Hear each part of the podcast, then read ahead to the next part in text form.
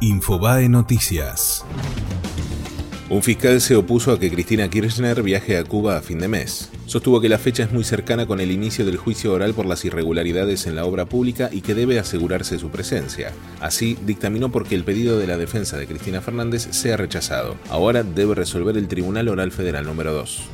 Ramos Padilla procesó con prisión preventiva a los ex comisarios y al espía Barreiro por el caso de Alesio. Además, le amplió el procesamiento al falso abogado al atribuirles ser miembros de una asociación ilícita paraestatal dedicada al espionaje político, ideológico y económico.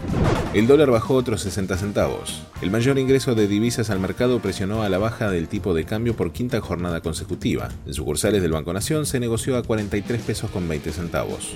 Detuvieron a Hugo Carvajal, ex general chavista acusado de narcotráfico en Estados Unidos. Apodado El Pollo, estaba en España y se había alejado del sector cercano al dictador Nicolás Maduro. Había declarado hace pocos días que toda la información que tiene sobre el tráfico de drogas relacionada con el régimen debía estar en órganos capaces de investigarlo.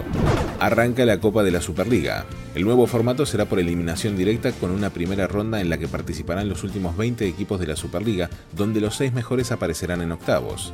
El campeón sumará una estrella y un lugar para la Copa Libertadores 2020, mientras que el subcampeón sacará boleto para la Sudamericana 2020.